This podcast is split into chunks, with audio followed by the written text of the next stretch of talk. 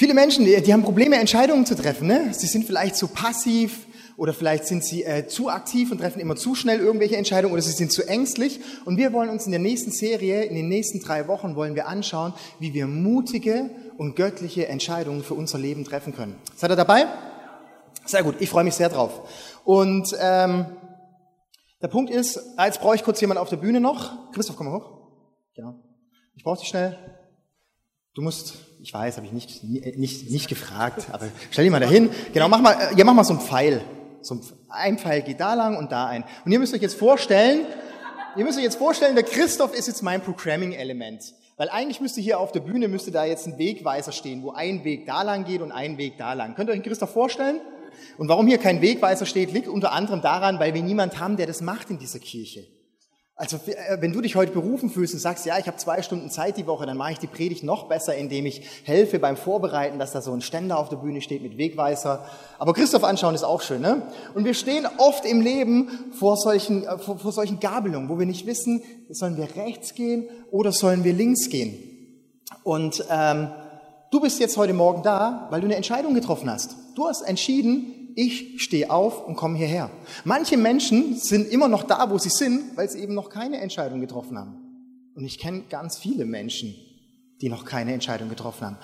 Und heute ist der Tag des Applaus. Ihr wisst, ich finde es zum Beispiel krass, ja, dass dieses Logistikteam jeden Sonntagmorgen sagt, ja, ich treffe neu die Entscheidung. Ich stehe um 6 Uhr auf, damit ich die um 7 Uhr aufbauen kann.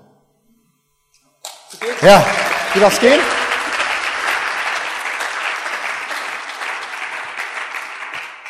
Und meine Frage ist, wenn du nochmal 10, 20 Jahre zurückspulen könntest, welche Entscheidung würdest du nochmal treffen? Weil du sagst, hey, die war so gut. Die hat mein Leben so bereichert. Die hat mich so stark und männlich gemacht. Das war das Beste, was ich erleben konnte. Na? Ihr kennt dieses Bild auf Facebook, wo du diesen Wohnwagen siehst und dann steht drin Lücke im Lebenslauf, Fragezeichen, und drunter steht dann, ja, geil war's. Diese Entscheidungen. Oder du schaust auf dein Leben zurück und denkst, oh, diese Entscheidung, die würde ich gerne rückgängig machen. An diesem Punkt des Lebens würde ich gerne nochmal kommen. Und deshalb ist diese Serie, wo ich mich die letzten Wochen damit beschäftigt habe, ein Herzensthema von mir, wo ich sage, ja, das hat, das beschäftigt mich in meinem Leben und ich glaube, es wird uns als ganze Kirche voranbringen, weil wenn wir gute, mutige Entscheidungen treffen, dann wird unser Leben anders ausschauen, wie wenn wir andere Entscheidungen treffen. Und es gibt Entscheidungen, die wir bereuen oder über die wir uns freuen. Und alles, was du heute sehen kannst auf dieser Welt, alles, was du sehen kannst, liegt daran, weil irgendjemand irgendwann eine Entscheidung getroffen hat. Und ich möchte dafür ein paar Beispiele bringen. Zum Beispiel, wenn du heute in eine Stadt gehst, London oder Berlin oder Salzburg, dann siehst du dort Menschen, Multikulti, leben miteinander Hand in Hand äh, und äh, farbig und so weiter. Und das haben wir unter anderem einem Menschen zu verdanken, der heißt Martin Luther King, nächstes Bild. Der ist aufgestanden und hat gesagt, ich habe einen Traum.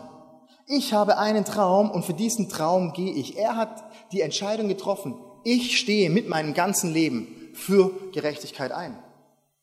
Das nächste Bild, ähm, vielleicht bist du schon mal geflogen und wir nehmen das heute so als selbstverständlich her. Ne? Wir denken, ja, gehen wir halt durchs Gate durch, laufen da los und dann steigen wir ein. Ne? In zwei, drei Jahren wird so ausschauen.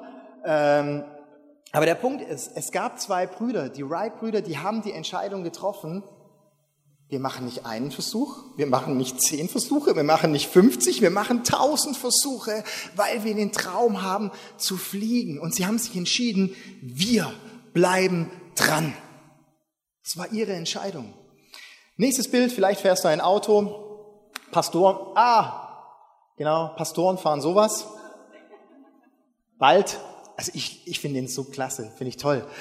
So ein Auto haben wir jetzt unter anderem zu verdanken einem Mann, der heißt Henry Ford.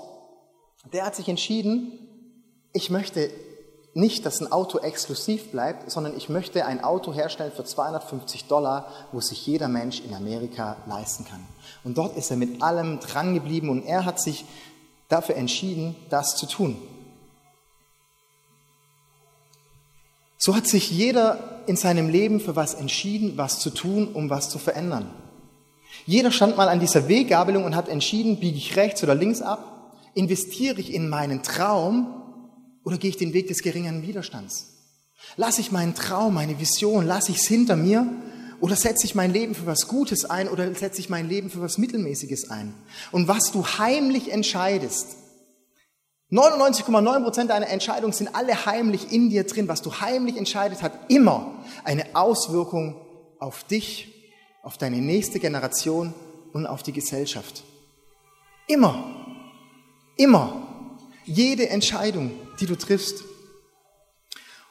Und deshalb freue ich mich auf die nächsten drei Wochen. Schön, dass du dabei bist. Und ich habe es vorher schon gesagt, äh, diese drei Wochen machen leider nur Sinn, wenn du die drei Wochen am Stück da bist, weil jede Woche gibt es nur ein Puzzleteil und am Ende wird das Bild schön. Ich freue mich auf die nächsten Wochen.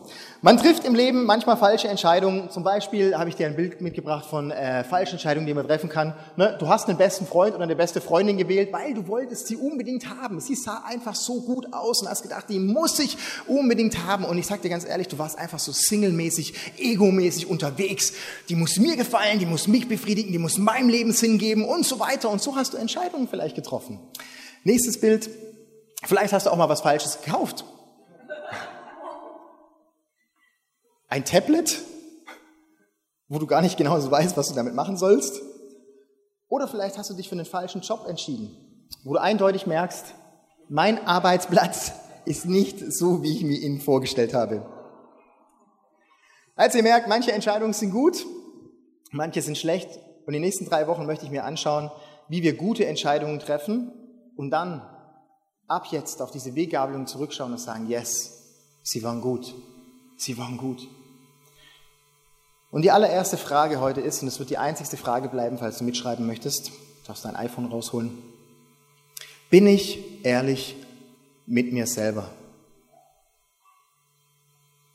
Bin ich ehrlich mit mir selber? Wenn es um die Entscheidung, wenn es um Entscheidung geht, dann ist das die erste Frage. Und jetzt denkst du, ja, was ist das für eine Frage? Natürlich bin ich ehrlich zu mir selber. Ich kenne ja mich und ich, ich kenne mein inneres Ich. Aber diese Frage ist tiefer, als du denkst.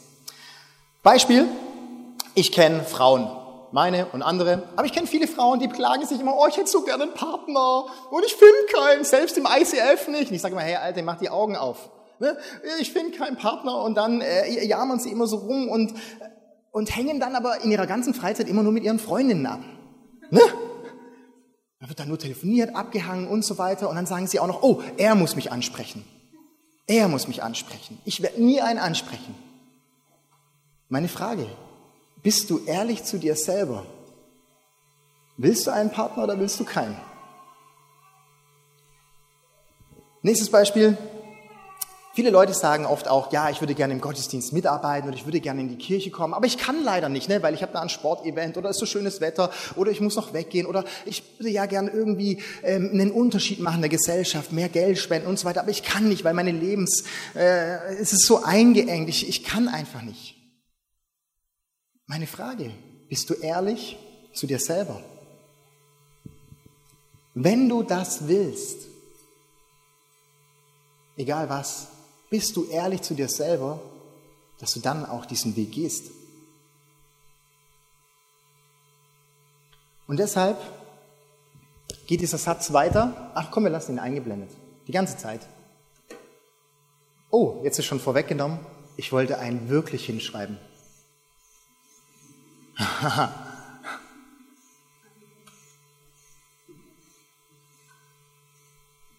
Bist du ehrlich zu dir selber? Wirklich? Bist du ehrlich zu dir selber? Wirklich, wirklich, wirklich, wirklich. Weil der Punkt ist, wir sind ja alle, alle mit Jesus unterwegs, die meisten, ne? Du kannst es immer auch so schön fromm verpacken. Du kannst sagen, ja, es war Gottes Wille, dass ich diese Beziehung eingehe. Und dann nach drei Monaten denke ich, wer hat zu dir gesprochen, Gott oder der Teufel? Ne? Oder äh, wir können die Dinge alle so schön fromm verpacken und fromm erklären und immer noch so ein Jesus vorne dranhängen, aber es ist eine Lüge, die aus dir rauskommt, die du schön verpacken kannst. In Jeremia 17, Vers 9 gibt es dafür für ein guter Bibelvers. Der ist jetzt sehr positiv und erbauend. Falls es dir heute Morgen schlecht geht, wird er dich noch. Nichts ist so undurchschaubar wie das menschliche Herz. Es ist unheilbar krank. Wer kann es ergründen? Nichts ist so unschaubar wie das menschliche Herz. Es ist unheilbar krank. Wer kann es ergründen? Bist du wirklich ehrlich mit dir selber? Und der Vers sagt aus, dass wir uns oft selber betrügen und manipulieren. damit alles passt. Und später stellen wir dann fest, dass irgendwie doch nicht alles passt. Ich habe euch ein Beispiel mitgebracht. Ich habe eine Frau, die ist toll. Und die macht auch mein Leben toller. Und ich habe eigentlich, genau, ich finde, ich sehe gut aus. Okay.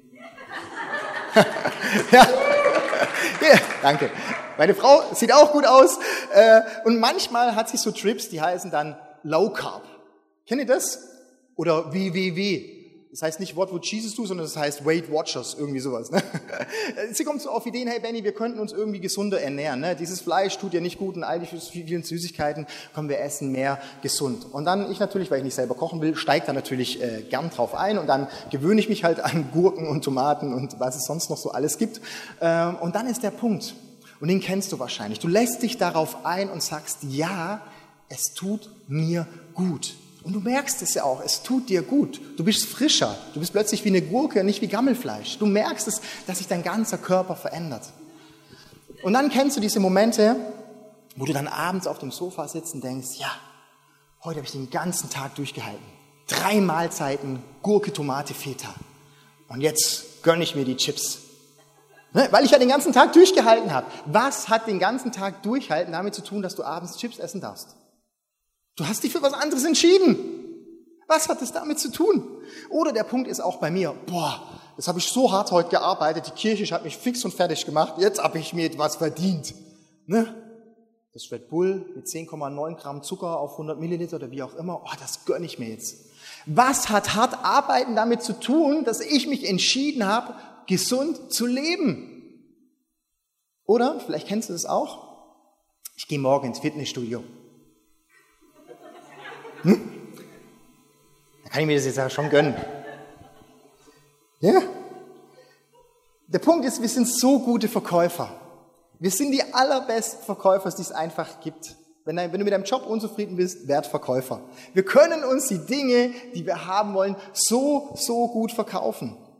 Und deshalb ist mein Punkt heute, bist du wirklich ehrlich zu dir selber? Wirklich. Und es gibt so drei große U's. Und das erste U heißt unüberlegte Einkäufe. Dazu habe ich äh, leider kein Beispiel, weil ich keine Frau bin. ja. Genau. Also, ja, man sieht schon die Ellbogen, ne, wie sie ausfahren. ja, das zweite, das, äh, das zweite U sind ungute Beziehungen oder ungute Freundschaften. Der Punkt ist, man will eine Freundschaft durchboxen, weil die Hormone halt irgendwie schon da sind. Ne? Und irgendwie ist das Hirn, äh, das Blut halt irgendwie schon anders und es funktioniert irgendwie nicht so gut. Und du hast gute Freunde und in diesem Moment hörst du nicht auf sie. Oder der Punkt ist, du hast Freunde oder Freundschaften, ja, immer wenn du dich mit denen treffst, danach hast du so ein bisschen ein schlechtes Gewissen, weil du mal ganz ehrlich, jetzt haben wir doch wieder nur eine Stunde lang miteinander gelästert. Oder du hast Freunde und Beziehungen, die bestätigen dich in deinen schlechten Entscheidungen. Die sagen dir, ja, ja, morgen Fitnessstudio, komm, wir gehen zum Burger King. Das dritte U sind ungute, ungute Gewohnheiten. Aber wir haben immer dazu Bilder da. Das wäre jetzt das McDonalds-Bild, weil das ist ein Bild aus meinem Leben. Weil du kannst dich, ja, das bin ich.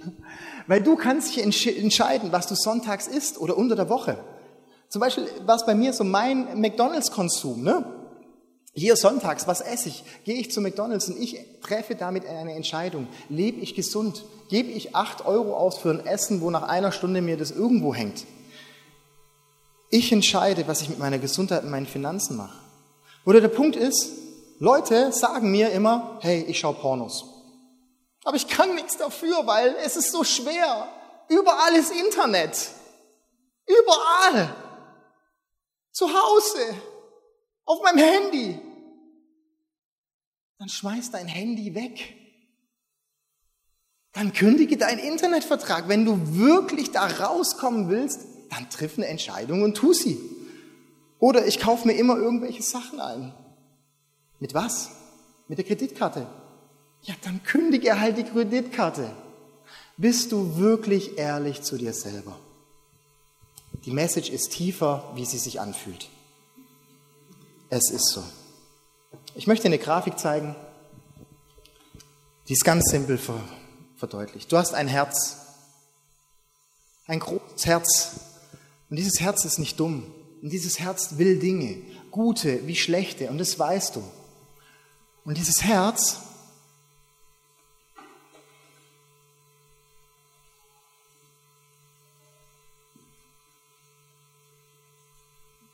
Erkennt man das als Hirn? Jetzt schon. Hirn. Und dein Herz ist so gut darin, deine Gedanken zu überzeugen. Wenn dein Herz, wenn deine Seele was will, es findet so viele gute Argumente, Gründe und gute Punkte, dass dein Herz, dass dein Kopf irgendwann sagt, ja Mann, stimmt. Oh, stimmt, ich brauche das, stimmt, ich habe recht, ja, genau so muss es sein, bis es das Hirn endlich glaubt, dein Herz beeinflusst dein. Und deswegen sagt die Bibel, mehr als alles andere achte auf deine Gedanken. Mehr als alles andere achte auf deine Gedanken, von was deine Gedanken beeinflusst werden. Auch von deinem Herz. Ich brauche meine zwei Leute auf der Bühne. Der Punkt ist, wir haben oft eben in unserem Herzen ganz tief drin das Herz in die Hose gerutscht vor Nervosität. Deswegen ziehen sie es aus der Hosentasche, den Zettel. Wir haben oft in unserem Herzen ganz tief drin, da haben wir diese Dinge, die wir dann zum Beispiel sagen, wenn wir was wollen. Zum Beispiel, wenn ich das und das habe, dann bin ich glücklicher. Wenn ich die Partnerschaft wechsle, dann werde ich endlich glücklicher. Weil schau dir doch den neuen Partner an, der strahlt doch noch so und mein Alter ist am Verrosten. Wenn ich das oder das habe, dann wird mein Leben reicher. Wenn ich diesen Urlaub habe, wenn ich auf Gran Canaria war oder sonst was, dann wird mein Leben reicher, weil mein Alltag so grau ist. Oder wir sagen, wenn ich das und das habe, dann bin ich gesünder. Ne? Zum Beispiel mit diesen neuen Adidas-Schuhen werde ich noch gesünder und besser joggen. Ganz ehrlich, einmal im Monat joggen gehen, was brauchst du neue Schuhe? mit dieser Entscheidung, damit wird mein Leben angenehmer. Ich brauche meine Geschichte, ich brauche dieses neue iPhone, weil da wird mein Leben endlich angenehmer. Da hat es einen Kalender drin, da hat es Fotos drin, da hat es alles drin. Der Punkt ist, ich kann mit diesem Touchzeug überhaupt nicht umgehen. Oder wir sagen, das ist richtig. Dann wird es endlich richtig sein. Richtiger, noch eine Fortbildung, noch eine Ausbildung. Und du kannst es so lange von deinem Herz in dein Hirn einreden, bis dein Hirn es endlich glaubt. Obwohl die Motivation völlig hinrissig ist, aber dein Hirn wird drauf anspringen. Und dann gibt es die Leute, eine Hälfte, zweite Hälfte, die können keine Entscheidungen treffen. Kennt ihr die? Das ist so ein großes Problem in unserer multioptionalen Gesellschaft, aber ich will ja gar nicht über Probleme reden. Das sind Menschen, die können einfach keine Entscheidung treffen, weil die haben immer Angst. Mensch, wenn ich mich jetzt für den Partner entscheide, aber da draußen hast du noch 2,5 Milliarden andere Frauen, die mich alle auch haben wollen. Und wenn ich die jetzt nehme, dann, oder Unsicherheit, wenn ich mich jetzt da oder dafür entscheide, vielleicht eben, vielleicht gibt es diese bessere Frau. Du gehst in einen Laden mit deiner Frau und fragst deine Frau, ja, was hättest du gerne? Ich, ich kaufe dir alles auf dieser Welt. Dann sagt deine Frau, ich hätte gern die Scheidung. Sagt der Mann, so viel wollte ich jetzt in unsere Beziehung eigentlich nicht mehr investieren. Viele Menschen haben Angst vor der Konsequenz. Wenn du dir ein iPhone kaufst, dann hat es Konsequenzen. Dein Budget wird kleiner. Viele Menschen haben Angst vor Enttäuschung. Wenn ich mich da oder da drauf einlasse, kann ich auch enttäuscht werden. 100 Flugzeuge bauen, die nicht fliegen, kann sehr frustrierend sein. Oder sie sagen, mit dieser Entscheidung komme ich vielleicht im Mittelmaß an. Machen keine klaren Sparziele, wissen nicht, ja, das ist die eine Seite, die sich nicht entscheiden kann. Und das ist diejenigen, wo sie es schönreden. Vielen herzlichen Dank für euch.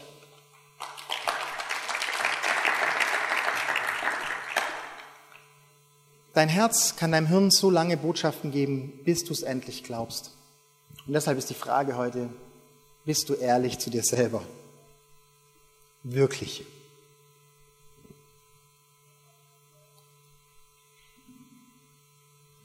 Möchte eine Geschichte erzählen aus der Bibel. Wir haben mehrere Hauptakteure, die stehen auf der Leinwand. Diese Geschichte findet statt im Babylonischen Reich. Da seht ihr, wie groß es ist, und wenn man da reinzoomen würde, würde man sehen, wie riesig das ist. Also man erkennt da die Türkei, Irak und Ägypten und alles ist drauf. Und es gibt vier Hauptpersonen, die da mitspielen. Der Jeremia, das war der Prophet mit der Schriftrolle. Dann dieser große babylonische König, der Nebukadnezar und zwei kleine Könige aus dem winzig kleinen Israel, wo man da oben erkennen kann aus dem Jerusalem, den Joachim und den Zedekia. Und das Gebiet von diesem Nebukadnezar-König, äh, äh, das babylonische Reich, war riesig. Man kann sich das so vorstellen wie Europa. Und das kleine Jerusalem war sowas wie Liechtenstein. So speziell, aber reich. Ne? Und dort findet diese Geschichte statt. Und ähm, in Jerusalem, da gibt es einen König, der heißt Joachim. Und dieser König, der muss Steuern zahlen an diesen Nebukadnezar, damit er weiterhin dort König sein kann. Und eines Tages steht dieser Joachim morgens auf und sagt, wir zahlen keine Steuern mehr. Jetzt weiß jeder aus dem Leben, was passiert, wenn du keine Steuern mehr zahlst. Das Gleiche ist da auch passiert. Joachim hat sich entschieden, keine Steuern mehr zu zahlen. Der Prophet Jeremia kam und hat gesagt, du, Joachim, es ist keine gute Idee, keine Steuern zu zahlen. Es ist schlecht für dich, für das ganze Volk, weil dann wird dir sowas passieren. Joachim hat nicht auf den Propheten Jeremia gehört. Und jetzt kommt der Punkt. Du kannst dir so lange Sachen einreden, bis du sie selber glaubst. Dieser Joachim hat gesagt, hey, wir sind stark genug. Schau es dir mal an. Wir sind stark genug. Was will mir dieser Nebukadnezar anhaben? Wir sind stark genug. Was will der mir sagen? Und die Konsequenzen für diesen Joachim waren, dass er ins Gefängnis eingesperrt worden ist. Dann kam sein Nachfolger, sein Onkel, der Zedekia, der wurde dann auch König und der hat sich auch überlegt, nö, ich habe auch keine Lust, Steuern zu zahlen, ich zahle auch keine Steuern, hat sich auch widersetzt. Und Jeremia kommt wieder und warnt ihn, mach das nicht. Gott hat zu mir gesprochen, mach das nicht. Du wirst dich und unser ganzes Volk ins Unglück reinstürzen. Ihr wisst, was kommt? Nebukadnezar kommt, nimmt Zedekia gefangen, wirft ihn in die Grube, ins Gefängnis, nimmt seine Söhne, all seine Kinder, lässt sie auf der Reihe aufstellen, lässt jeden einzelnen das Kind von ihm vor seinen Augen ermorden, lässt alle Männer und Frauen verschleppen ähm, bringt alle hohen Priester um, zerstört ganz Jerusalem inklusive Stadtmauer und dem Tempel. Und als letztes werden ihm noch die Augen ausgestochen und er wird verschleppt. Diese Geschichte hätte nicht so enden müssen, wenn Zedekia und Joachim auf den Propheten Jeremia gehört hatten. Aber beide haben sich dagegen entschieden. Und hier ist der Punkt wenn wir nicht auf die Stimme Gottes hören, wenn wir nicht auf die Ratschläge hören von Menschen, die mit diesem Jesus, mit dem Heiligen Geist unterwegs sind, dann kann sich unsere Lebenssituation verschlimmern. Deshalb umgib dich mit dem Heiligen Geist und umgib dich mit guten Menschen. Vor kurzem war ja die EM, gerade so Olympia, und da konnte man so schöne Panini-Bilder sammeln. Ich habe die früher auch immer gesammelt, heimlich, weil meine Eltern haben es mir nicht erlaubt. Habe immer schön Panini-Bilder gesammelt, schön versteckt im Matheheft. Und äh, kennt ihr die noch? So Fußballer, wo man dann auf die Seiten reinklebt. Und dieser König Nebukadnezar, der hat auch sowas ähnliches wie Panini-Bilder gesammelt. Und zwar hat er Könige gesammelt. Und das wusste man in diesem damaligen Reich. Dieses Nebukadnezar, der hat die ganzen Könige, der hat sie nicht umgebracht. Er hat ihnen allen die Augen ausgestochen und sie im Gefängnis aufbewahrt. Und immer wenn eine große Party war, hat er alle Könige auflaufen lassen, um seine Macht und seine Stärke zu demonstrieren. Das wusste jeder, man konnte es auf jedem Fest sehen.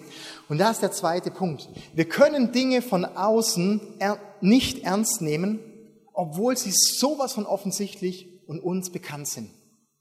Wir nehmen Dinge nicht ernst, obwohl sie so offensichtlich und uns bekannt sind. Und entscheiden uns dagegen, weil wir uns so lange selber belügen, bis es unser Verstand glaubt. Deshalb ist die Frage, was willst du wirklich? Der Punkt ist, wenn du im Leben eine falsche Entscheidung triffst, wie dieses Zedekia, Gott lässt dich trotzdem nicht hängen. Man kann nachlesen in Micha Vers, äh, 4, Vers 9, da steht, was schreist du aber jetzt so laut? Ist denn kein König in dir? In dieser Situation, wo Zedekia da in diesem Gefängnis sitzt, sagt Gott, hey, ist denn kein König mehr in dir? Gott sagt, du bist immer noch ein König. Ich schreibe immer noch meine Geschichte mit dir. Ich gehe immer noch mit dir. Ich bleibe an dir dran. Ich lass dich nicht hängen. Das ist meine Gnade. Aber der Punkt ist, die Geschichte hätte besser ausgehen können, wenn du auf mich gehört hättest. Und das gilt auch für mein und für dein Leben. Gott lässt dich nie hängen. Mit Gott ist immer Neuanfang möglich. Gottes Gnade ist so riesig, egal wenn du mal links abge falsch abgebogen bist oder rechts falsch abgebogen bist. Egal, ob du 500 oder 1000 Mal falsch abgebogen bist. Egal, ob du heute Morgen falsch abgebogen bist, gestern Abend. Es ist egal. Wenn du sagst, ja Gott, ich vertraue dich, ich setze dich neu an die erste Stelle in meinem Leben, weil wir haben einen gnädigen und einen guten Gott. In Sprüchen 27, Vers 19 steht, im Wasser spiegelt sich dein Gesicht und in deinen Gedanken und Gefühlen erkennst du dich selber. Und dieser Vers sagt aus, bist du ehrlich zu dir selber? Wirklich? Wirklich? Niemand kann dich so gut lesen wie du selber. Deine Frau nicht, dein Mann nicht, deine Freundin nicht, nur du selber. Warum willst du gewisse Dinge? Hast du es dir nicht irgendwie schön geredet? Warum willst du diese Freundschaft eingehen, obwohl du ganz genau weißt, hm, oder warum willst du nicht dafür kämpfen? Und das sind die Fragen, die ganz, ganz tief in unserem Herzen drin sind.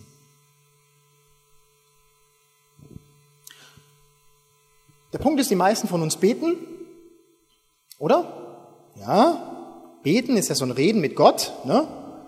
Und die meisten, die haben schon erkannt, dass man da einen schönen Monolog führen kann und sagen kann, Gott, du hast Riesenohren, ist der Wahnsinn. Und einige haben schon erkannt, Gott hat nicht nur Ohren, sondern auch einen Mund. Das heißt, er spricht auch zu uns. Aber der Punkt ist, 80 Prozent unserer Gebete sind ehrlich gesagt Wünsche und Sehnsüchte, oder? Oder ist es nur bei mir so? Also, also bei mir ist es ganz ehrlich so. Wenn ich anfangen würde zu beten, ganz ehrlich, dann kommt meine Wunschliste erstmal runter. Und die ist riesig. Ne? Weil ich, ich wünsche mir sehr viele schöne Dinge. Und der Punkt ist, Gott segnet ja auch, was ich tue. Ne? Aber die meisten von unseren Gebeten funktionieren genau so. Gott segne, was ich tue. Gott schenkt mir diesen Arbeitsplatz. Gott hilf mir, dass diese Kirche wächst. Gott macht das. Gott segne das, was ich tue. Gott, ich will in eine neue Stadt gehen. Segne du, was ich tue. Das sind doch unsere Gebete, oder? Und wir sehen etwas, wir wollen es. Und es ist ja auch gut, weil Gott hat in uns Träume und Sehnsüchte hineingelegt, weil nur so können solche Flugzeuge, solche Autos entstehen, weil wir diesen Pioniergeist in uns haben. Als Jesus umgebracht wird in diesem Garten Gethsemane, dieser Garten Gethsemane, der heißt übersetzt Ölpresse. Und meine Frage ist, was bleibt übrig von dir, wenn du in dieser Ölpresse drin bist? Was bleibt dann noch von dir übrig? Weil Jesus fragt Gott, Gott, muss es wirklich sein, dass ich das alles erleben muss? Kann dieser Kelch nicht an mir vorübergehen? Das war der Wunsch von Jesu. Kann dieser Kelch nicht an mir vorübergehen? Und diese Gebete und diese Wünsche sind gut, wenn du dabei nicht stehen bleibst, sondern ein Komma machst und dann sagst, nicht mein Wille geschehe, sondern dein Wille geschehe. Deine Gebete, deine Wünsche, deine Sehnsüchte, dein tiefstes Ich, steh dazu, weil Gott hat es in dich reingelegt. Sag Ja zu deinen Gefühlen und sag Ja zu deinen Wünschen, weil Gott hat die in dich reingelegt. Aber dann mach das Komma und sag Gott, aber dein Wille geschehe. Und das ist der große Unterschied. Wenn du das nicht machst, dann bleiben deine Gebete so klein und so unrelevant und ganz ehrlich, so langweilig.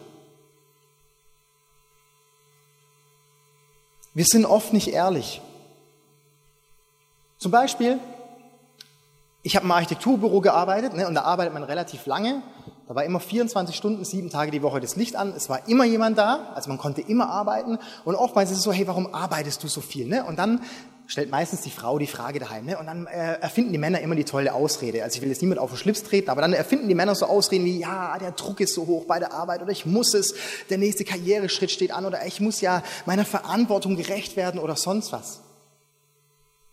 Aber bist du ehrlich zu dir selber und kannst einfach als Mann dastehen und sagen, ich arbeite halt gerne.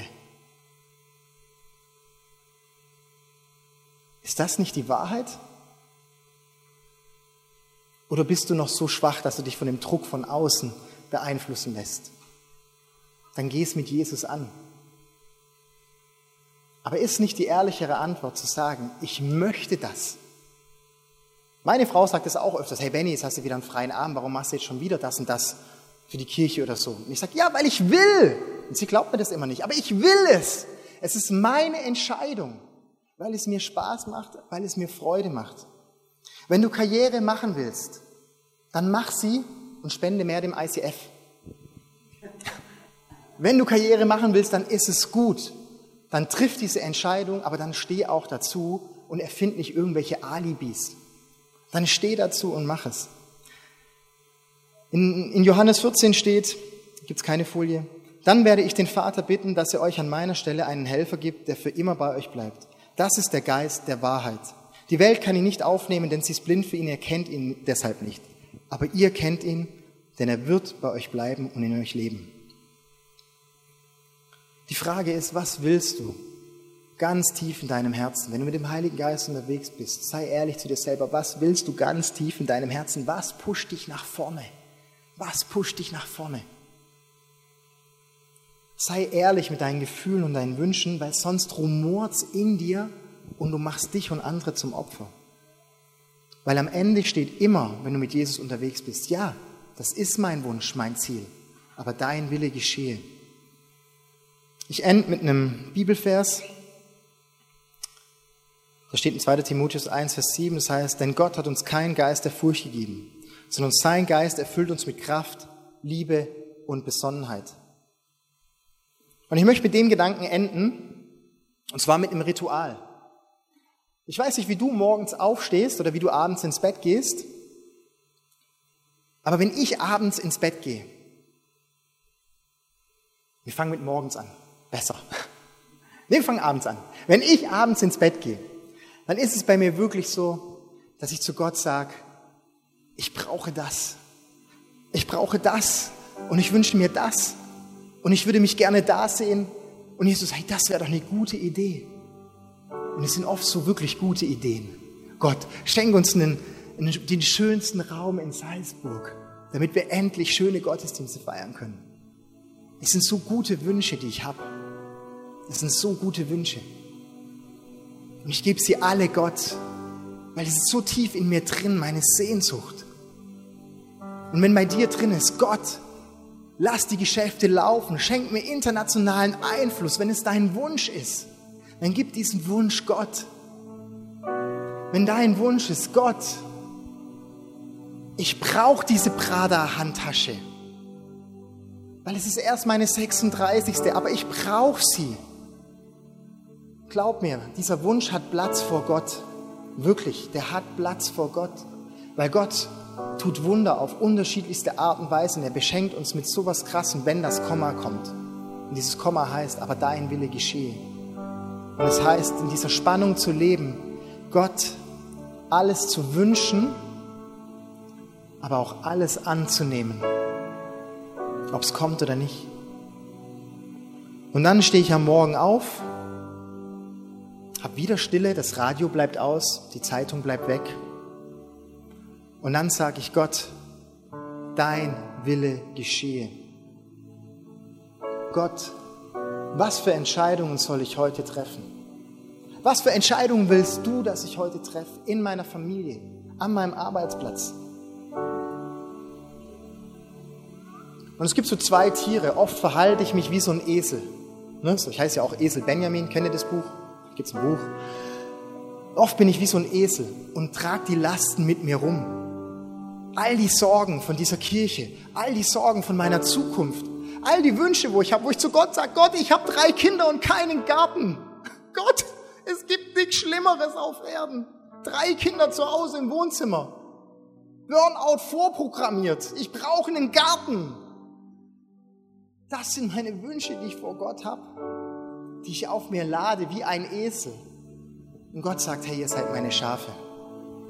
Ich habe noch kein Schaf beim Umzug gesehen. Wisst ihr warum? Weil Schafe können keine Lasten tragen.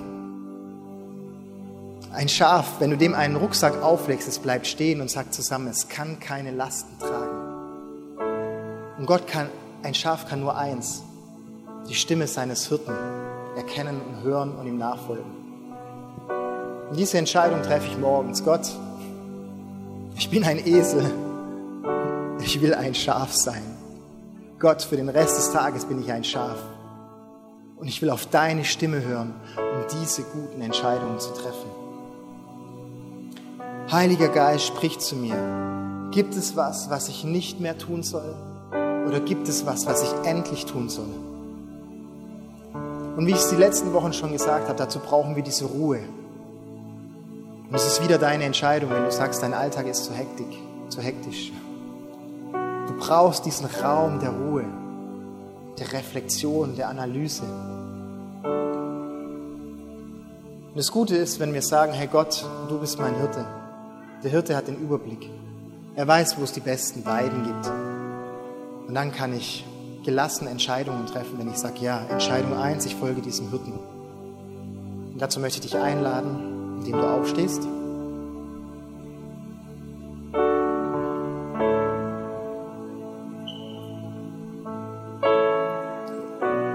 Möchte jetzt eine kleine Zeit machen, wo, wo du eine Entscheidung in deinem Herzen treffen kannst, wo du jetzt sagen kannst, Gott,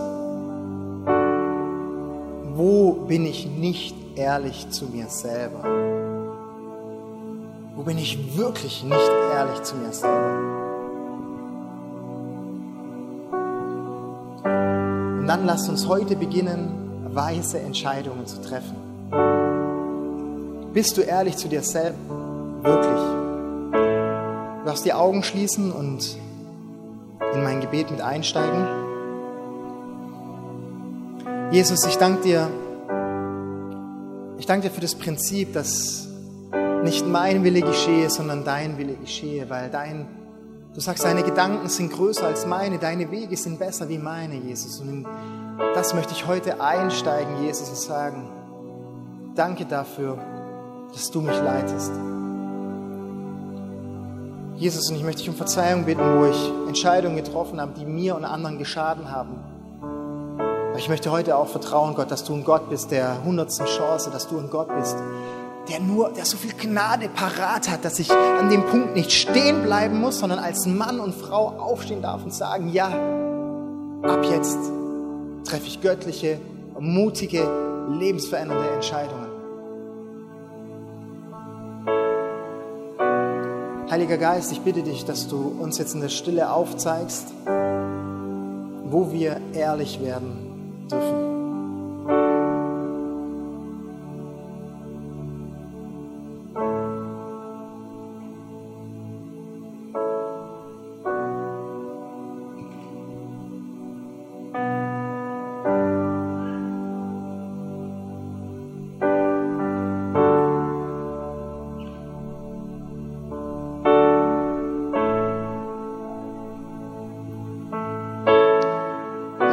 Bitte dich, dass du mich heilst von falschen Leidenschaften, dass du mich heilst von falschen Emotionen, die mich ja, wie in die Irre leiten, Jesus.